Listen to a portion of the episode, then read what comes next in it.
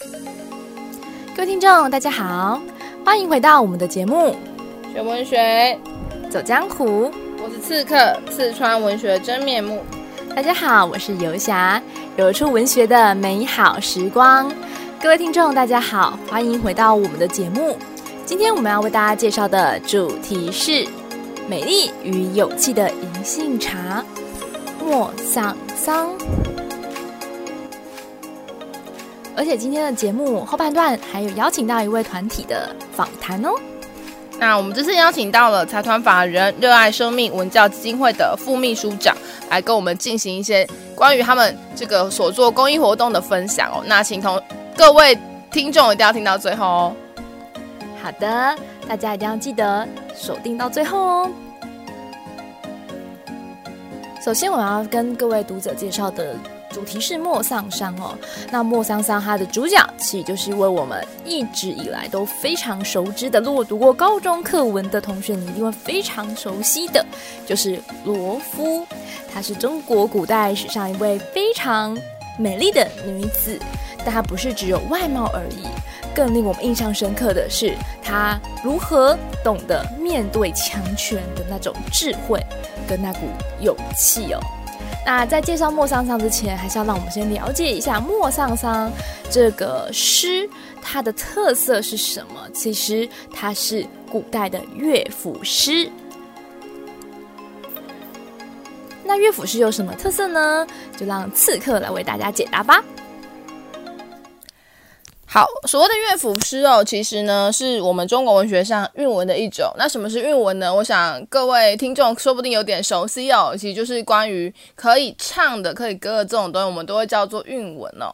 好，那呃，这个汉乐汉乐府，其实是一个官署的名称哦。那这个官署是一直在用来搜集哦民间的一些传唱的歌曲哦，然后把它纳进了官府，所以它其实是第一手资料去反映到了这个人民当时生活的状况。那它被称为呢这个呃汉代诗歌文学的双趴哦，跟古诗。同样有非常高的地位哦。那我们今天来看这一首这个乐府诗哦，我们就可以从中看见了当时人民的状况，包含我们今天的这个重要主角就是罗敷，他就是呃民间里面呢所把这个女性形象给传送出来的一个很重要的一个典型人物哦。所以透过这种民间歌曲的传送，我们可以看见了当时那个古代女子哦，另外一个充满智慧与美丽的身影哦。好，接着就让我们正式的进入我们今天所要探讨的这篇优雅的诗歌吧。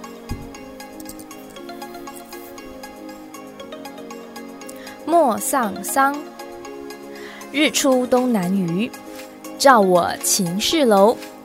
秦氏有好女，自名为罗敷。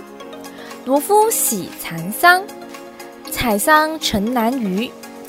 青丝为龙系，桂枝为龙钩。头上窝朵髻，耳中明月珠。香起为下裙，紫起为上襦。行者见罗敷，下旦履髭须。少年见罗敷，脱帽着翘头。耕者忘其犁，锄者忘其锄。来归乡奴怨，但作关罗敷。好，刚刚呢，游侠所念的呢，就是莫桑桑第一个很重要的 part 哦。那第一段第一个大段呢，这个首诗在强调什么呢？它强调的啊，就是“好女”这两个字哦。这个“好”指的就是。美好，那就是美的含义哦，就是美女啦。还讲的就是呢，在呃日出东南隅，然后呢照亮了、照耀了秦家的楼。为什么会秦家会这么动人呢？那就因为秦家呢，她有一个非常非常漂亮的女孩哦，做秦氏有好女嘛，自名为罗敷，她的名称呢就叫为罗敷哦。那接下来就要透过环境、透过器物、透过装扮。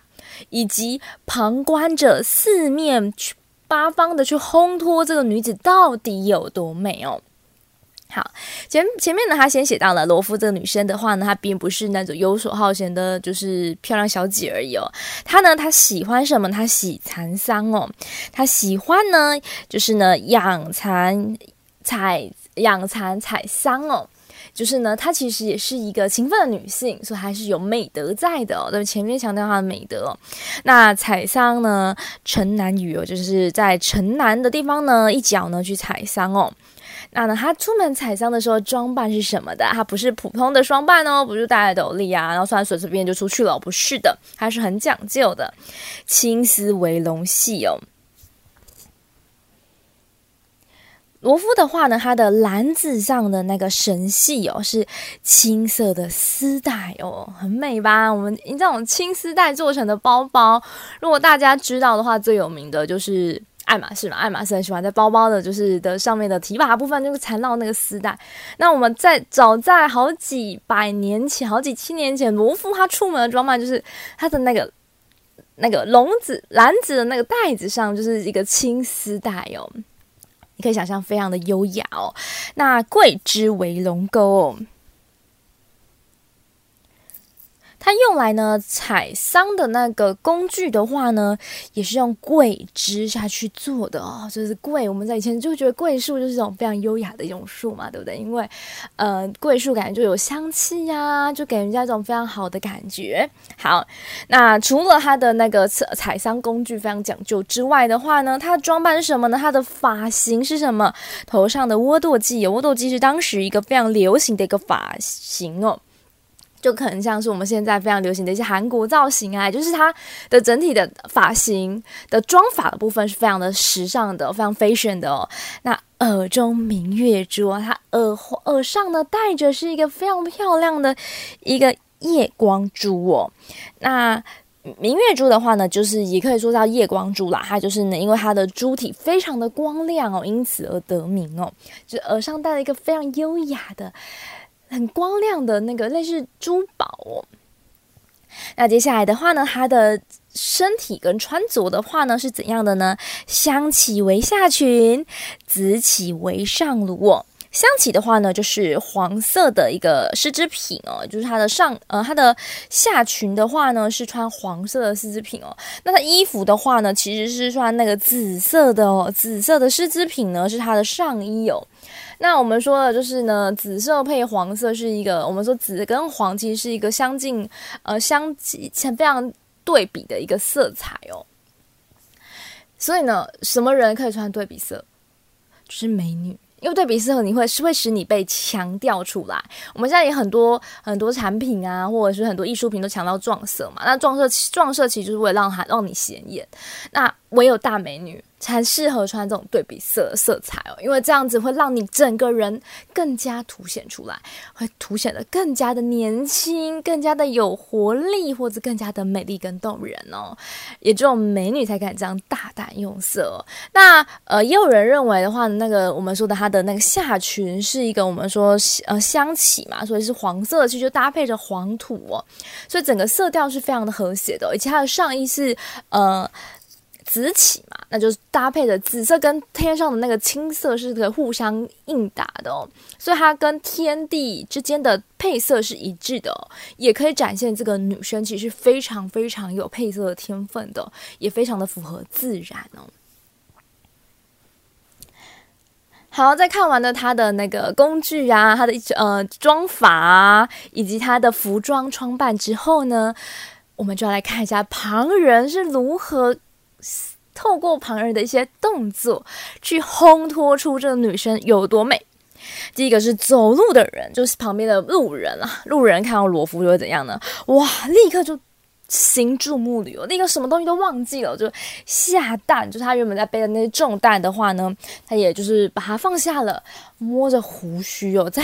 仔细的端详着这个美女哦，那少年更不用说，少年是一个什么春心荡漾、情窦初开的一个年龄哦，就不是只有观望而已哦，他是怎样的呢？脱帽着翘头，是立刻把帽子脱掉，然后立刻呢去呢整理一下自己的束发的头巾哦。为的是什么？希望自己也许有机会可以让这个大美女多看他一眼，也许他们就展开一些就是情，就是一见钟情啊等等，就比较多的少年的怀想啦。所以这边这个透过这些动作，其实是可以展现出一个年轻的气息在的，因为就情窦初开的年纪嘛，向往爱情嘛，所以刚才就打扮了一下下吼。好，接下来后面也很有趣哦。他讲说呢，诶，不是只有行人呐、也不是只有少年哦，是什么？所有的人哦。所以他强调了耕者跟锄者，在田里工作的人，至少你在工作，你应该会比较心无旁骛。错了，罗敷太美了，它整个是光彩耀眼的哦。所以呢，连耕者的话呢，在耕种都会忘记耕种哦，那锄者忘其锄哦。那呃，等到呢罗敷离开之后的话呢，就是他们就回过神来之后呢，就会互相的，就是这个相是指互相哦，就互相的呃怨怒对方哦。那但作观罗敷，但这个但就是指因为哦，只因为呢他们都忘记工作。只专心着看着罗敷哦。好，接下来就让我们进入到第二个 part 哦。使君从南来，吾马力驰除。使君遣吏往，问是谁家书？秦氏有好女，自名为罗敷。罗敷年几何？二十尚不足，十五颇有余。使君谢罗敷，宁可共在否？罗敷前致辞，使君亦何余？使君自有妇，罗敷自有夫。好了，第一段呢是很美好的，在形容罗敷就是长得很漂亮啊，那所有人都喜欢罗敷啊。接下来第二段的话呢，就要进行到剧情的一个小小的转折哦，就是呢这个时候呢有一个人出场了，这个人是谁呢？就是使君，也就是汉代对太守的称谓，这个太守位官位高权重的大官，就是迎面而来哦。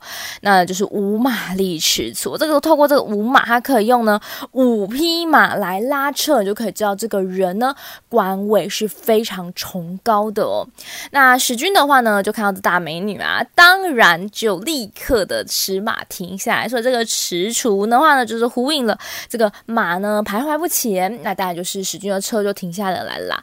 那史君呢，一开始的话就叫那个小吏，就在旁边的一些小官员呢，去打听一下罗敷到底是何人呐、因为你知道呢，有时候呢，位高权重的人他也担心得罪位高更权重的人嘛，所以他打听一下，要打听这个女生怎么样啊之类的啊，是年轻。啊，还是怎样啊？反正打听了一下下呢，这时候呢，呃，这个小丽呢就回报了这个太守，就说呢，哎，这个女生的话呢是秦氏的美女哦，她名字叫罗敷。那接下来这句话，我们就可以知道太守真的怪怪的吼。太守就问了，哎，罗敷几岁呀？我们透知道透过太守问罗敷几岁的时候，我们就知道太守就是呢觊觎罗敷的那个。美色，不很正常。你干嘛去问人家几岁啊？对不对？通常是你想要跟他在一起啊，或者什么啊，我们才会问他说：“哎，请问你几岁啊？”之类的。所以这句话其实带出了太所有点好色的一个个性在哦。他呢，就是呢，希望呢能够了解一下这个女生到底。年龄是多少哦？能不能跟他跟他相的期待相符哦？这个时候呢，吏小丽就回答道说他是二十尚不足，十五颇有余哦，就是交代了罗夫的年纪，就是哎还不到二十岁，但是已经超过十五岁了，正是貌美的年纪哦，就是呢，不不不是非常的幼小哦，但是呢又非常的年轻哦，最动人、最美丽的就是这个年纪的。女生，我们就说女子十八岁嘛，十八岁是女子一朵花的年纪嘛，对不对？好，然后呢，这时候呢，使君果然就呢起了色心哦，就立刻的话呢去询问罗敷。这使君谢谢就是一直就是询问的意思，就询问了罗敷哦，说，哎，你要不要跟我一起搭车呢？就宁可共在否啊？要不要跟我同一车呢？那这个这个。搭车的请求，就是很明显的搭讪了吧？就是呢，我们很少很少，你在路上会遇到一个路人会跟你说：“你小姐，你要不要或或先生，你要不要跟我搭上一部车啊？我载你去哪里啊？”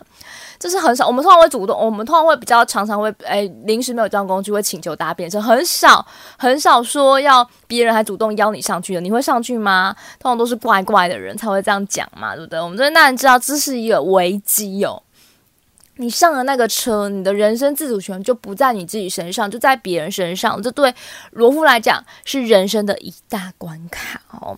这个时候呢，正常的女生可能会害怕。因为在当时还是一个我们说的比较重男轻女的年代嘛，女生呢就是手无缚鸡之力，所以当然就有可能会害怕，那有可能会愣住了，不知道该怎么做，那甚至呢有可能就会嗯上了车，但是呢你看一下我们本片你知道罗夫他是怎么回答的？就是呢，罗夫立刻的话呢，就是上前，他没有任何的，我们说这边没有写到他任何的犹豫，也没有写到他任何的退缩，而是写到他勇敢的往前跨进了一步，然后上去直接的跟这个太守说了，所以前置词嘛，就上前就直接说话了，说什么呢？时君，就是太守啊，你是如何的愚蠢啊？这个愚有时君一和语哦，一开头呢就是骂太守，我们这一骂就是让大家每个。读者，我相信每个读者看到这里就会非常的爽快哦，就知道哎，这个女生是非常勇敢的，直接就想出了内心的想法哦，而且是非常的直言不不讳的哦。然后就讲到说呢，使君自有妇，罗夫自有妇。当你以为这个女生只是一个奴钝，就只是会生气的骂人而已。你就错了，罗夫从头到尾都不是泼妇哦，还是什么呢？他接下来就非常理性的跟太守分析到，为什么我会说你很愚笨呢？那是因为太守，你已经有老婆了，你既然有老婆，你就是要忠于自己的夫人嘛，你怎么可以就是在路边又随便搭讪一个年轻美眉呢？那接下来罗夫还提到了自己的身份，自己呢也是有老公的。所以我怎么可能跟你上一辆车呢？这样不就男女授受不亲吗？在那个年代，女性的贞洁是多么重要的一件事情啊！所以太守，你是多么的愚笨跟愚蠢呐！好，这边就是罗夫说出了自己的心声，而且并用理性的去分析，他们两个是不能够同搭一辆车的。好，接下来的话呢，第三个段落就是我们罗夫女士优雅的反击了。因为呢，呃，听完太守讲的这些话，你觉得太守有可能就是你只是理性的跟他讲完之后，他就会他就会害怕，他就会说哦，那你就不用就不跟你搭车，不可能。如果他当初会这么在意那些道德的话，他当初就不会来询问你了，因为太守是位高权重的嘛。所以接下来呢，我们就来看看罗夫到底是如何用他的智慧去让太守知难而退哦。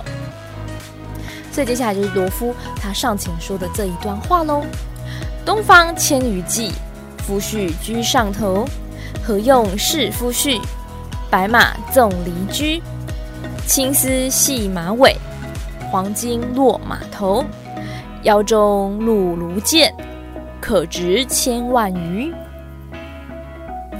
十五拂小吏，二十朝大夫，三十侍中郎。四十专乘车，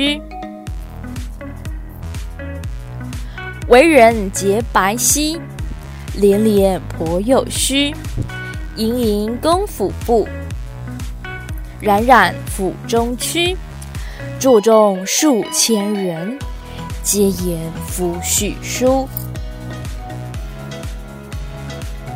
好，我们发现这个段落里面呢，罗夫话非常多的。言语哦，去说明的是她丈夫的身份跟状态哦。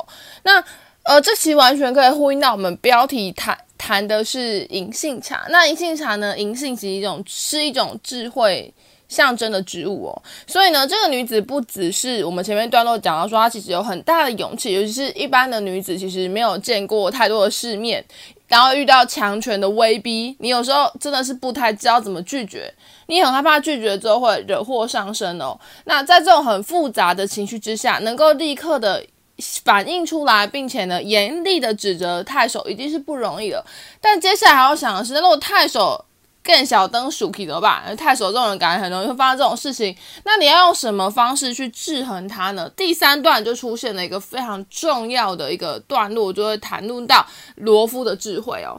他跟太守说那，我们刚刚讲太守，他前面先请小丽去问了一下这个罗夫的身份背景哦，可见太守他还是心有畏惧的，他是很担心，哎，惹错人怎么办？所以这时候罗夫就要告诉他，哎，我背后有一个靠山哦。那我们这段其实不知道。真的还假的？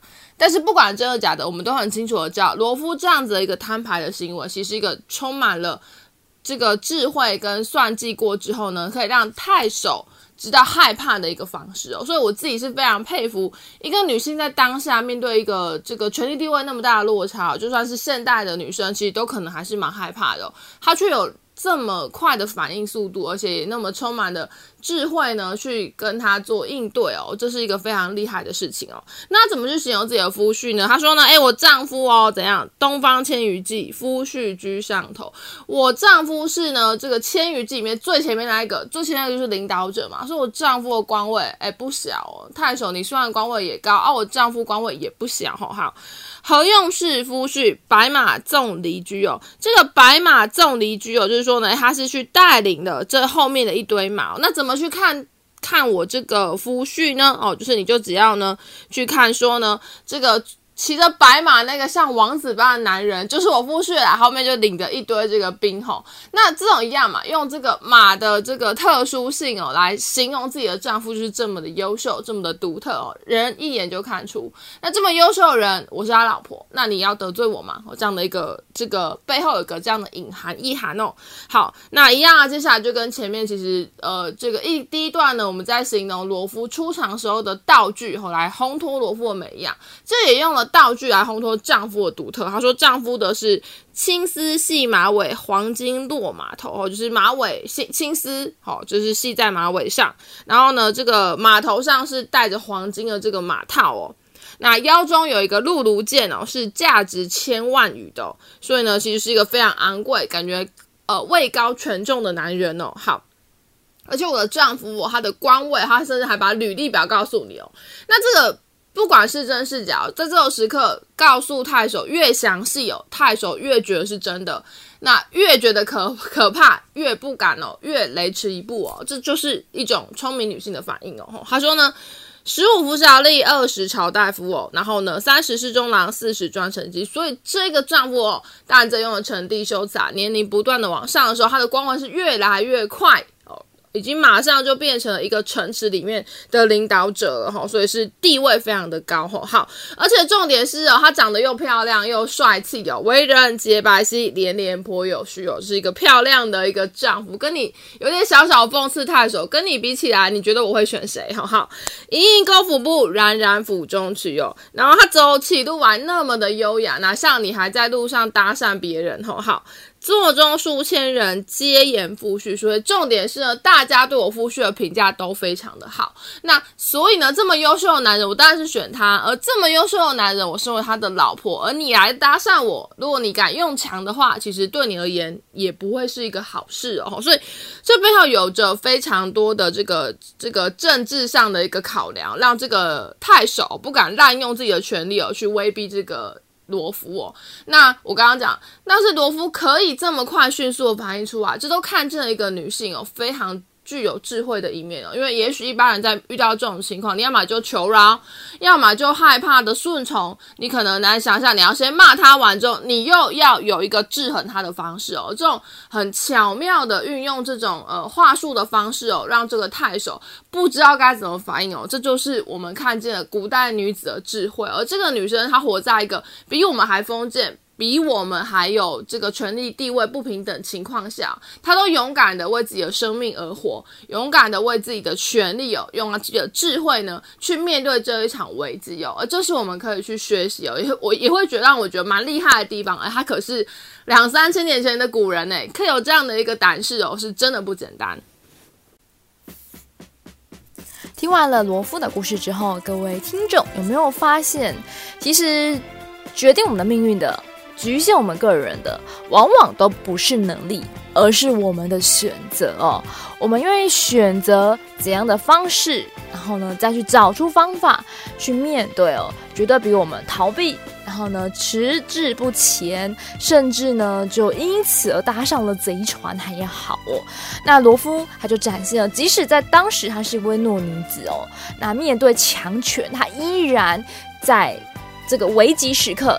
尽可能的想出方法，也许也还是有读者会认为他这样讲话不会很危险啊，或怎样？他已经尽可能的去反映出方法哦，所以呢，就有人把它记录下来，因此我们也就成为一个美谈嘛，才有这篇《莫桑桑》这么优雅、这么优美、这么生动的乐府诗，在数百年、数千年之后，还能够呈现在我们众人的面前呢。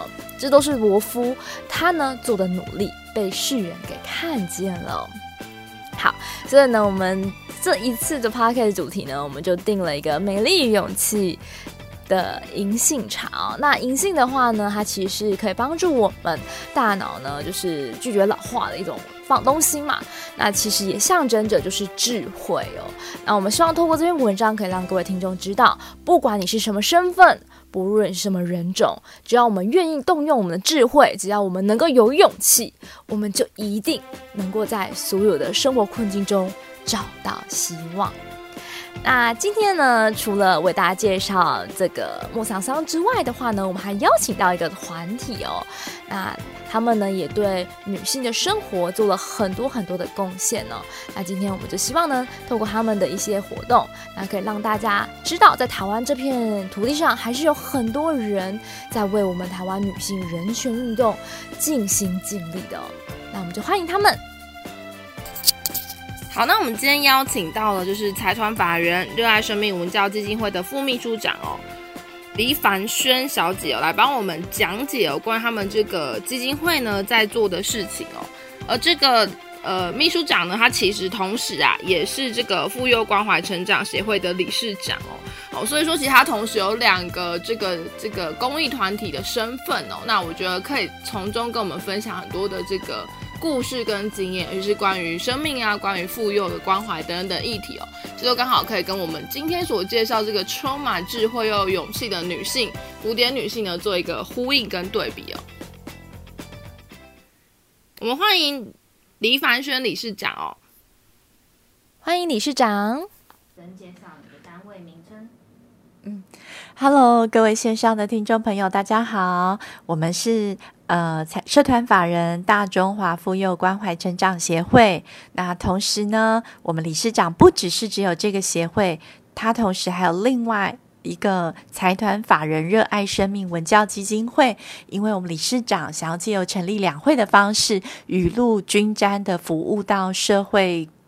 各不同的对象，像以妇幼关怀成长协会来说，主要是关怀妇女；那热爱生命主要是关怀弱势儿少的部分。那我是基金会的副秘书长樊轩，那很欢迎有这样的一个机会，跟大家来分享我们的一个会务的内容，跟我们现在正在做的事情。好，那一开始呢，想要先请理事长呢，帮我们稍微介绍一下，妇幼关怀成长协会啊，跟生命关怀协会啊，这两个协会当初呢，他们成立的一些宗旨或想法呢，是什么呢？那有一些想要推动的议题跟这个协会的精神内涵，可以跟我们的听众朋友分享一下吗？我们妇幼关怀成长协会呢，其实我们一开始就是以关怀妇女儿少为主，所以我们在一开始推出的专案主要有两个，一个是希望风城远距英语教学，另外一个是种子奇迹弱势家庭儿和儿童的克服。大家可以看到哈，通常妇女跟弱势孩子的议题会绑在一起，主要就是因为我们相信，有的时候把孩子照顾好。对妇女来说，本身就是一个最直接的服务的连接，我们也称作为所谓的喘息服务。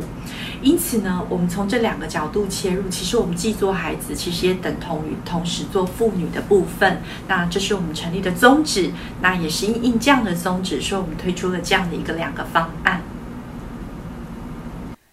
好，那在这些协会呢，活动的过程中有什么令人印象深刻的故事可以跟我们的听众分享吗？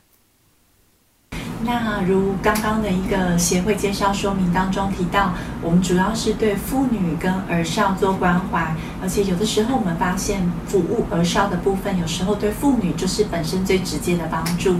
那我印象最深刻的是，大家都知道现在新住民的比例越来越多，所以其实对我们协会来说，也有相当比例的孩子是所谓的呃新二代。那我印象很深的是。呃，倒不如说，倒不一定是单一的事件，而是因为我们协会成长了一段时间，我觉得我感觉到深刻的反而是我们一路陪这些孩子，经过好几年，看着他们成长转变的那种感觉。会让人感动。像我举个例子来说，我们协会就有一个小朋友叫做小资，那妈妈是越南籍，因为懂得中文不多，那又是从事比较基础的清洁工作，那爸爸是打零工，所以其实在整个家境不是那么理想的状态下，那这个孩子他来我们基金会就非常的懂事，那也坦白说，来我们基金会的孩子通常都。不太会念书，可是我们也觉得行行出状元，所以我们就给了他很多的课辅，我们也给了他很多职能训练。然后到目前，已经隔了这么多年，他依旧在我们基金会，而且今年他考上了他理想中的学校，也取得了很多烘焙调饮的证照。那我印象最深刻的是，我们在访问他的时候，他说甜点对他而言就是幸福的代名词。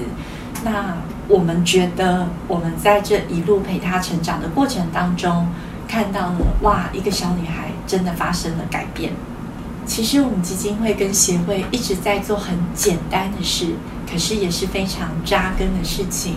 可是呢，简单的事情持续做，我们就会相信持续累积就能发生改变。所以简单也能不简单。因为我们坚持持续，谢谢。好，我们非常谢谢这个理事长呢，帮我们讲了这么多关于这个协会推动的事情哦，以及呢，这个其中呢想要传达的宗旨跟意涵。就像我刚刚呢，我跟游侠刚刚所介绍的文本一样，古代呢就有这样子充满智慧的女性哦。